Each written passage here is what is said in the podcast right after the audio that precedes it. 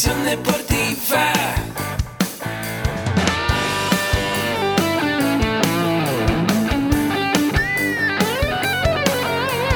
Yo soy Ahmed. Somos guerreros. Hola, bienvenido a la Asociación Mexicana de Educación Deportiva. Soy el doctor David Lezama, presidente de AMED, y es para mí un gusto darte la bienvenida a estos podcasts.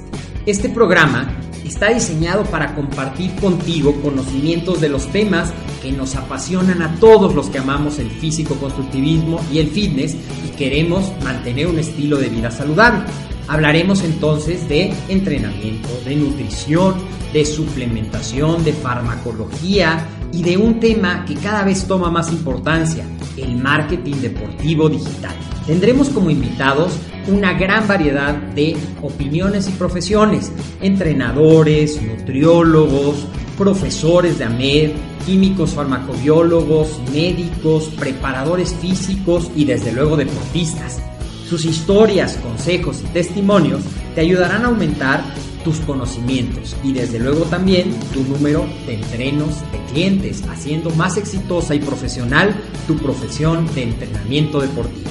También aprenderás técnicas más eficaces del marketing que te ayudarán a monetizar esta profesión. Si quieres saber más de nosotros, visítanos en la casa virtual de la familia Med, www.amedweb.com.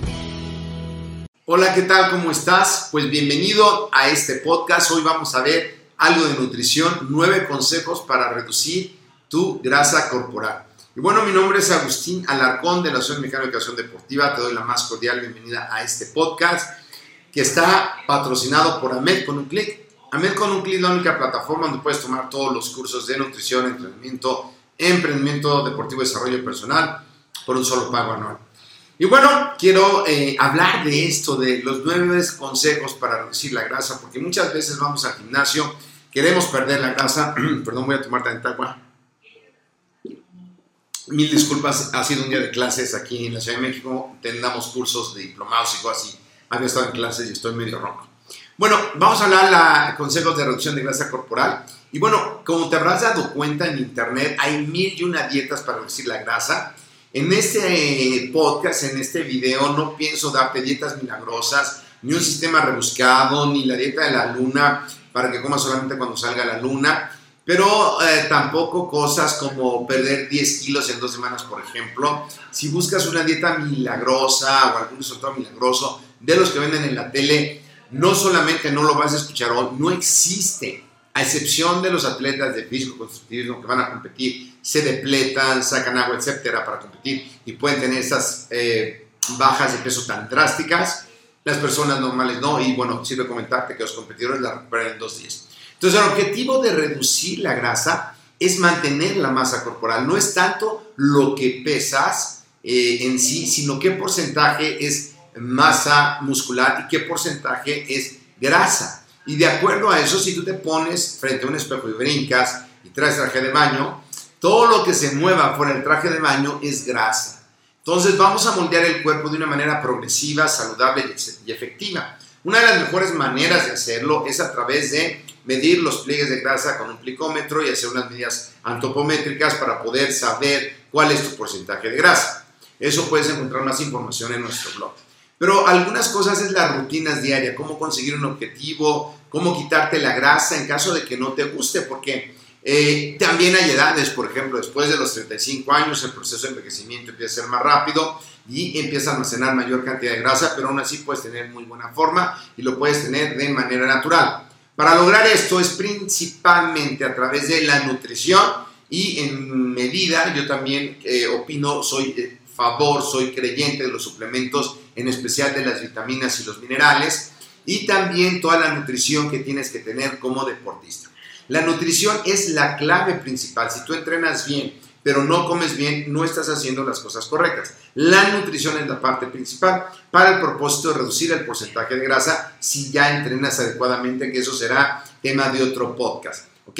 Algunos de los cambios alimenticios que te van a ayudar van a ser los siguientes. Número uno, haz 5 a 6 comidas diarias. De esto vas a encontrar muchas posturas, vas a encontrar mucha información porque hoy lo que hay más información en internet, bueno, pues es información de muchas cosas. A mí en lo personal 5 a 6 comidas diarias me gusta porque nunca me quedo con hambre en los entrenos que yo he tenido y llevado, actualmente ya no llevo muchos por cuestión de tiempo, pero los llevaba, me ayudaba a tenerlos. Lo que pasa muchas veces los deportistas, cuando practicamos deporte de jóvenes y luego dejamos de hacer algo de ejercicio, seguimos comiendo la misma cantidad de calorías y eso hace que subamos de peso. Bueno, 5 o 6 comidas al día pequeñas está bien. Alguien me decía, oye Agustín, ¿puedo comer 5 o 6 chilaquiles eh, verdes? En México los chilaquiles son tortillas con salsa verde y, huevo y un, un, plato muy abundante. No, no ese es el caso. Es 5 comidas pequeñas con porción de verduras, a lo mejor de arroz, frijoles que hacen una buena combinación proteica para los que no comen carne. Si no le puedes poner pollo, huevo. Dos, evita la alimentación con exceso de calorías. ¿Cuáles son estas? Generalmente son los embutidos, las grasas de origen animal, que además te hacen daño porque se pegan en las arterias, y también los azúcares, como las bebidas con un exceso de azúcar, como los refrescos, como eh, el alcohol, que tiene un exceso calórico vacío también, el exceso de pan blanco, evita todo ese tipo de comidas o de alimentos más bien. Tres, toma muchos vegetales crudos y alimentos integrales. Muchas veces la gente dice, ay, tengo un antojo. Pero nadie te dice, ¿cómo que se te antoja? Pues se me antoja como una taza de verduras cocidas. Oh, no. Ni tampoco eh, cuando vas a tomar un café o con un amigo le dices, oye, ¿qué quieres? Pues sabes qué quiero, estaba pensando, tengo que hablar contigo algunas cosas de negocio y problemas y pensaba, ¿por qué no nos sentamos a comer o a rumiar unas zanahorias crudas con apio y tantito chile piquín? No, la gente no hace eso. La gente se va a desayunar y pide, eh, pues no sé, en México los chilaquiles, en Colombia hay un plato muy abundante, que ahorita no recuerdo el nombre, a ver si me acuerdo en el transcurso de la plática, que tiene arroz y carne y muchas cosas. Entonces, no, se trata de que comas en lugar de eso mayor porciones de vegetales crudos. ¿Por qué crudos? En la, en la medida de lo posible, cuando comes vegetales crudos, eh, bien limpios, por supuesto, tu cuerpo no los puede digerir porque no tiene las enzimas, no los puede desdoblar, no los puede absorber. Por eso es que los toros comen alfalfa y se ponen fuertes, porque su aparato digestivo tiene enzimas para formar toda esa alfalfa que se come y todos los nutrientes que tiene en carne. Pero tú no eres toro, no comes alfalfa. O sea, hay gente que toma licuados de alfalfa y piensa que con la alfalfa va a crecer muscularmente. No, le tiene que poner por ahí una medida de suero de leche, de alguna proteína. Pero lo que sí es cierto es que los vegetales crudos te dan la sensación de plenitud y entonces eso te va a dar menos hambre, por eso es muy importante incluirlos. Eh, contiene vitaminas y minerales, pero hoy día yo te diría que no la cantidad suficiente. ¿Qué más puedes hacer? Comer alimentos integrales. Los alimentos integrales son los que tienen todavía los granos y entonces va a ser la digestión más lenta, el índice glicémico va a ser más lento, va a subir los picos de insulina y te va a ayudar a mantener en un mejor estado. También algo importante con los vegetales y los alimentos es que van a impedir, eh, perdón, van a impedir la absorción de grasa y colesterol, limpiando el intestino. Podemos sufrir de verticulosis por una mala digestión, así que es una buena idea también hacerlo. Y muy buena idea combinar carnes, pero de vez en cuando y carne magra. Yo te aconsejaría en la medida de lo posible comer pollo eh, o pescado y de vez en cuando carnes que sean cortes magros. También cuidarte del índice glicémico que tengan también esos alimentos. Eso lo vemos un poco más en algunos cursos que tenemos porque el índice glicémico es la velocidad con la que tu cuerpo va a absorber ese azúcar de, esa, eh, de ese alimento. Por ejemplo, absorber el azúcar de una papa cocida es mucho más fácil que de una papa cruda o de una papa frita, pues es mucho más fácil la grasa y tocar la papa frita, pues sabe maravillosamente bien, porque la grasa le da un sabor peculiar al alimento y nos hace sentir bien, pero también nos va a aportar mayor calorías y si no las usamos se van a depositar como grasa.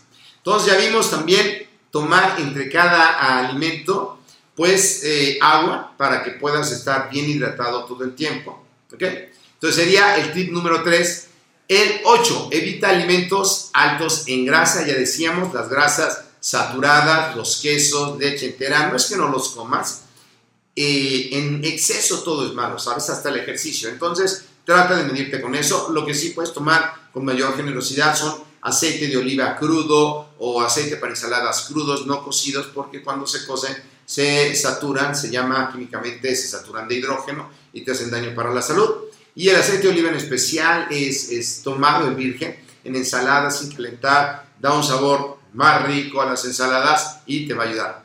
5. Aumenta la porción de proteínas también. Muchas veces hacemos ejercicios, no tenemos resultados en el gimnasio porque la cantidad de proteína no está bien calculada o tomamos en exceso y entonces esa proteína la hacemos azúcar o no la tomamos adecuadamente.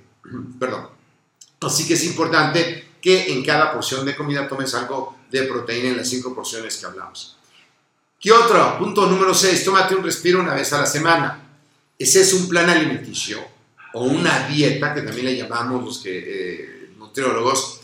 Y una dieta en términos es el plan que vas a llevar de alimentación. No se refiere a que comas chayotes con pollo y verduras el resto de tu vida. Puedes comer de todo, pero en una menor medida. Sobre todo conforme pasen los años y ya no estés en edad de lucir el abdomen marcado, pues tendrás que vivir, ¿no? Entonces tendrás que comer adecuadamente y darte un respiro una vez a la semana, una vez a la semana, pues a lo mejor te vas de reventón, te comes una pizza, te echas unos alcoholes, puede ser. 7. No tomes carbohidratos antes de entrenar. Si tomas carbohidratos en exceso antes de entrenar, pues si no los usas, se van a usar eh, para almacenar grasa. Sí debes de tomar algo de carbohidratos, pero no en exceso. Y en exceso me refiero que muchas veces yo veo en el gimnasio a gente que está haciendo ejercicio de cardio o está haciendo pesas con un litro de Gatorade o de jugo de naranja, pero es un litro, eh, estoy hablando que llevan un botezote.